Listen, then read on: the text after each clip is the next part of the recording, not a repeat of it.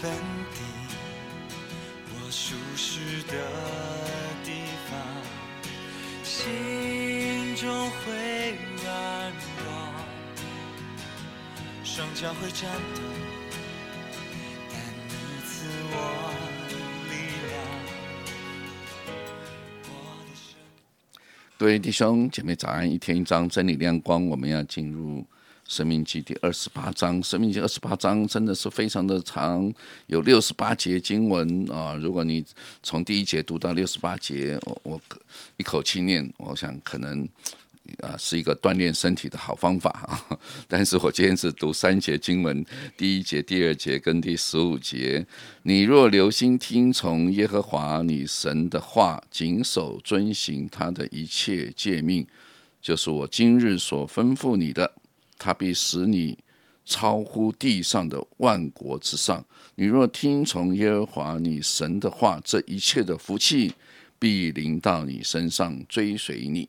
第十五节，你若不听从耶和华你神的话，不谨守遵行他一切诫命律例，就是我今日所吩咐你的，这一切的咒诅必临到你身上，追随你。哇！一听这个经文，不是祝福就是咒诅，又是两条路了。我们听听已经给我们的分享。是今天的二十八章很长，一共有六十八节，而且分成两段落。内容是摩西在以色列人要进迦南之前，跟以色列人定下。哦，可以就是比较好记，我把它分成是蒙福条款和咒诅条款。这个是神在何烈山颁的十诫之外，透过摩西要对百姓说的话。我想到神是立约人，他真的是历史上无人能比、史无前例，而且守约到底的。顶级立约人跟神立约很吃香，因为他不但自己会遵守约定，而且他不能背负自己的承诺，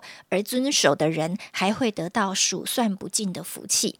虽然如此，神还是再三再三叮嘱百姓要遵行他的话，遵行他的话就会蒙福，但是违背他的诫命。也会面临咒诅。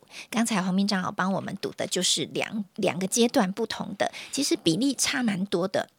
蒙福条款是一到十四节，但是后面的呃后面的从十五节到六十八节。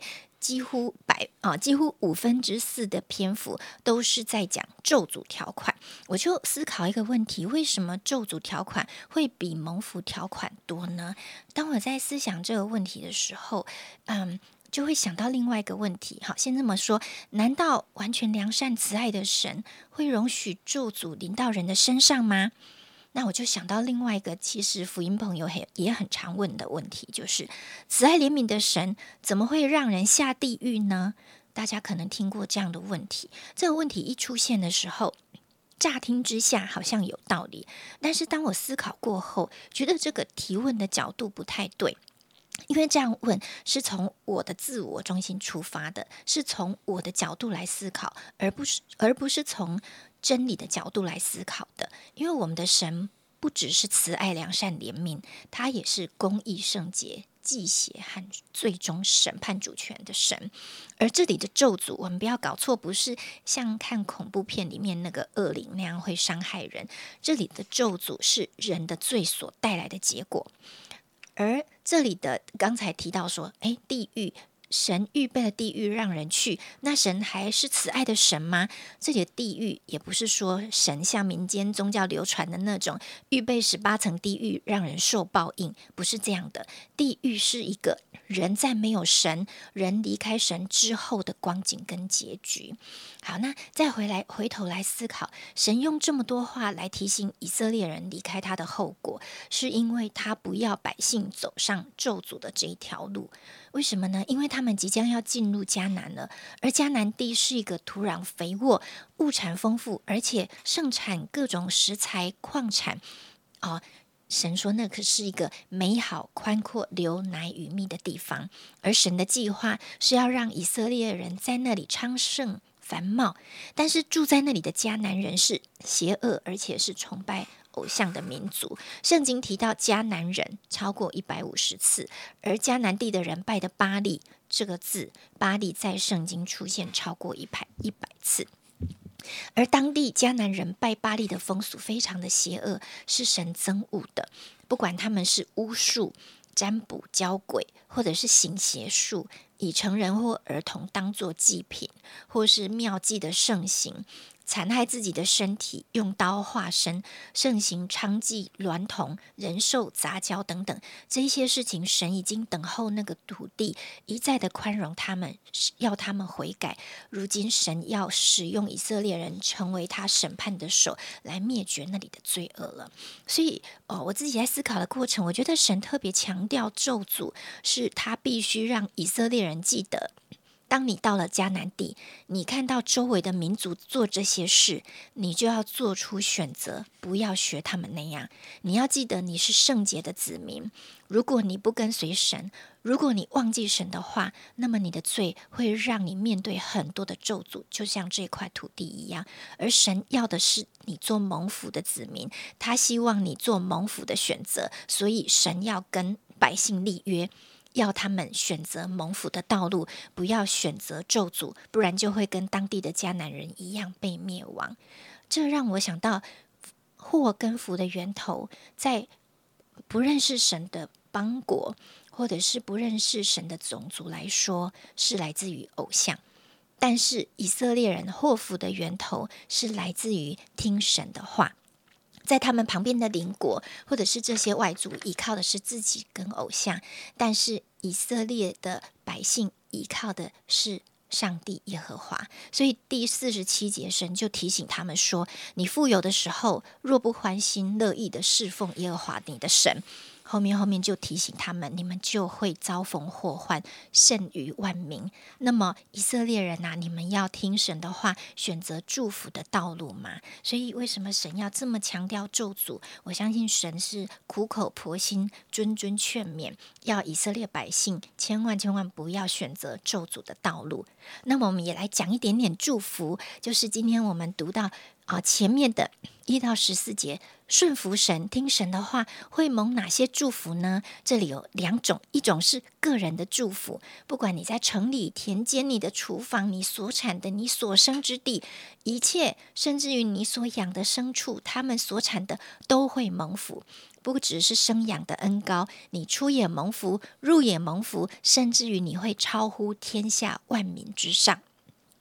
另外一种祝福是关乎民族的祝福，你的国防外交会是一流的祝福，你的国势强大会是一流的祝福，没有仇敌能够攻击你，万民都会知道。你有神，所以就会惧怕你，天地都会为你效力，你所办的一切事都会蒙神赐福，你的经济上要蒙祝福，而且你要富有又健康又有荣光，在万民中作首不作尾，居上不居下，神要荣耀他的子民，高过地上的万族万民。哇，听到这里是不是觉得非常的荣耀，非常的美好？如果今天作为神的跟随者，耶稣基督的哦，跟随他。的基督徒，那么我们能够领受这些神所要祝福给我们的福分，是不是一个美好的见证呢？虽然这是神要给以色列人的律法跟约定，但是今天圣灵一样用这些话来提醒我们：我们小心我们环境在我们周围当中，我们所看见的这一些不讨神喜悦的事，当面临在一些不讨神喜悦环境的时候，我们也要警醒我们所做的每一个选择跟决定。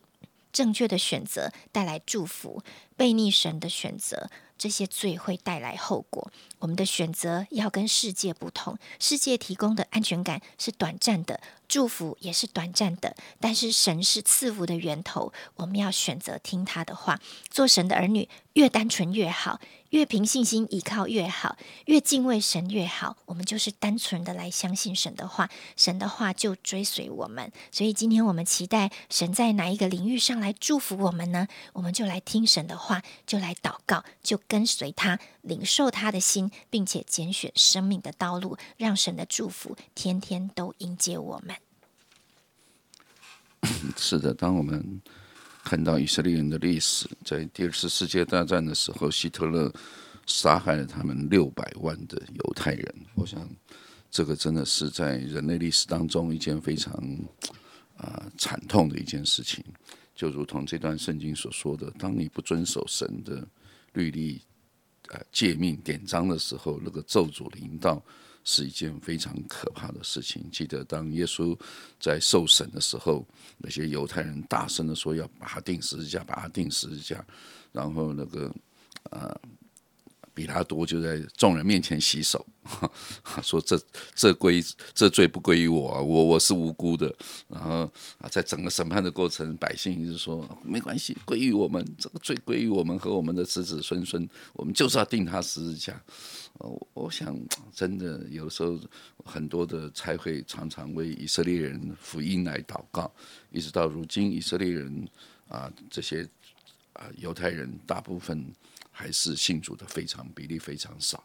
真的求主开启他们，让他们真的每当读到旧约的时候啊，他们真的看到这个旧约上面所预言的，其实就预言到他们将来啊。列邦要因为他们而什么而战尽？这段圣经讲到而战尽，啊，万族要因你们而战尽。我想以色列的历史确实是如此，啊，最近以色列跟巴勒斯坦又产生很大的冲突，说是建国之后最大的冲突，啊，我想在。